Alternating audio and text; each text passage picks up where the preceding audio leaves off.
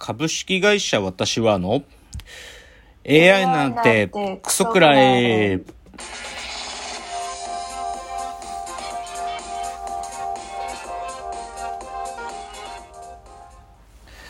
群馬が生んだ怪談時株式会社私は社長の竹之内です。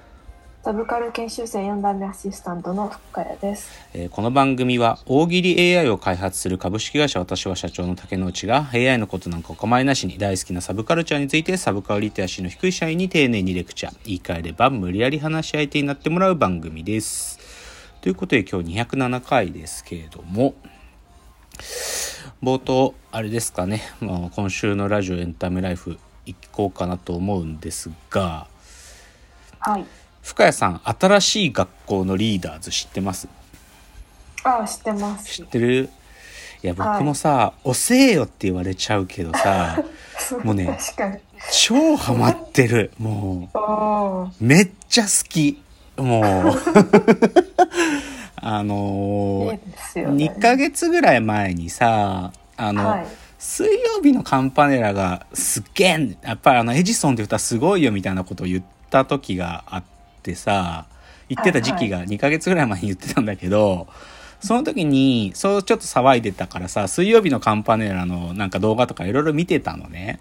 はい。そしたらさあのライブナタリーってメディアの5周年記念公演ってのがあの1月の末に日比谷の野音でイベントがあってねではいはいでそでそその時のなんか Tik TikTok みたいなのが上がっててそれがそのそのイベントのあのスリーマンのライブで水曜日のカンパネラとチェルミコと新しい学校のリーダーズの3組なの。最高の3組じゃない？これ。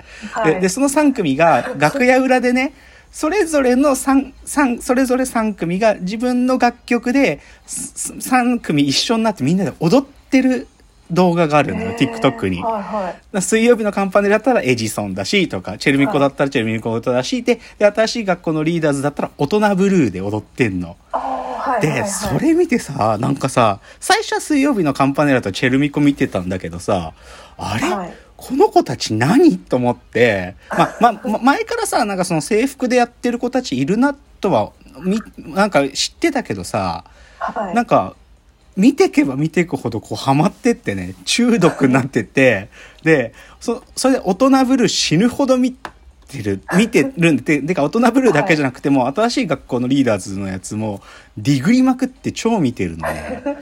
で、まあ、知らない人のためにちょっとだけ言うとさ、なんかこう、はい歌謡曲っぽいよね。なんか昔の。そうですね。うん。歌謡曲のやつをこうなんていうかアイドルのカルチャーに乗せる変えるみたいなだからイメージで言うとヘビメタっていうかねメタルをアイドルアイコンとして売り出したベビーメタルの歌謡曲バージョンみたいな風に捉えると分かりやすいかもしれないけどでもこうちょっとノスタルジックな感じだよね。でみんなでセーラー服着てでめっちゃダンスがうまいんだよね。でしかもさ1人プラス3人のフォーメーションじゃん4人なんだけどさこう4人が真横に並んだりとかセンターが誰とかじゃなくてこう1人と3人っていうこういう動き方する。あれがさすごい秀逸だと思うしあとやっぱりこの大人ブルーのさこの首を動かすさこの,、あのあの踊りにもはい。超あれやりたくって。でもねこの前ダンスをやってた人にこうやり方習ったんだけど僕できないのよできる？深谷さんこれ首アイソがこうレーション。アイソレーションアイソレーションいや、いや、首動いちゃうよね。なんか、なんかさ、あれとか超できるようになりたくって。でさ、だけど僕知らなかったんだけどさ、海外で受けてるっつうんだよね。はいはい、はい。うん。で、で、それがさ、その海外の仕事を88rising と一緒にやってるっていうんだよ。で、僕この、まあ、その88rising が主催してるフェスが Head in the Clouds つってやっててさ、この88rising 深谷さん知ってる？この、新しい学校のリーダーズで明日だ。だ。ああ、そう。いや僕さ、実は88rising 昔から知っててさ、まあ、彼らって、もともとは Vice ってメディアにいた人が、Vice 辞めた後、自分でひ東アジア系っていうかね、アジア系のアーティストをこう、フックアップするみたいなレーベルを作ってね。で、でね、2019年にね、2019年の1月にね、 Zepp 東京来たんだよ。88rising の、88rising として来たの。だから、はいはいその時の、なんていうか、彼らの看板アーティストだった Keith Ape とか Joji とか、ハイヤーブラザーズとか、中中国のヒップホッパーだけど、はいはい。とか、まあ日本人だとコウとかが出てたけど、でまあ、で僕、僕この話、ラジオトークで、シャープ17のヒップホップっていうかね、日本語ラップの話してた時にこの話してるんだけど、だから、おー。88ライジングのこと知りたい人は、なんか、それ聞けばわかるんだけど、でも、そこに、新しい学校のリーダーズはさ、使ってもらってるっていうかさ、見つけてもらってさ、やってるってすげえいいと思う。なんかもっと売れてほしい。なんか、てか、絶対あれ世界で受けるよ。だってさ、踊り超かっこいいんだもん。なんか可愛いとかじゃないんだよな。むちゃくちゃかっこいいんだよな。はいでさ、はいなんかさ、こういうポーズみたいなのするじゃん。なんかわかる？肩車とかさ、組み立て体操みたいなのすんじゃん。あれがさ、ドラゴンボールのさ、義乳特戦隊みたいなんだよな。義乳特戦隊って人がいて、ファイティングポーズってこういうのとかこういうのとかやったりする人たちがいるのよ。はいはいそれみたいでめちゃくちゃかっこいいし、あと、彼女たちってあれね、自分たちで振り付けしてるらしいよ、全部。あそうなんですか？そう。かっこよくない？だから、基本全部自分たちで振り付けてるんで、めっちゃクリエイティブだよね。だからめちゃくちゃセンスいいんだよ。なんか、あの、なんちゃらクリプトなんとかみたいな歌でさ、はいあの、はいはい。学ランみたいな、応援団みたいな、超はい。長い学ラン着るややつで踊るさ、バイクダンスっつなってさ、あの、はい。ツインテールしてるこのやつが前にいて、それをバイクのハンドルに見立てて、ダーダーダーダーってやるのとか超なんだけど、めちゃくちゃかっこいいんだよな、とか。あとこう、リンボーダンスをやるダンスみたいなのもあったりするんだけど、リンボー、こうへねー、あの、鈴鹿さんがこう手をやって、はいはいはい。3人のメンバーがそこをくぐってくっていうダンスみたいなのがあるんだけど、超可愛いっていうな、かっこいいし、だからね、僕ね、めっちゃハマってる。もうね、超好き、マジで。で、あのね、5月、4月の29、5月1、5月2かな？あの、ゼップ大阪とゼップ東京でやるんだよね。で、今それね最初は大阪1日、東京1日だったんだけど、多分ね、結構すぐ売れたからね、追加で5月1日もやることになったんよ。そうで、それが今ね、先行抽選中、まさに。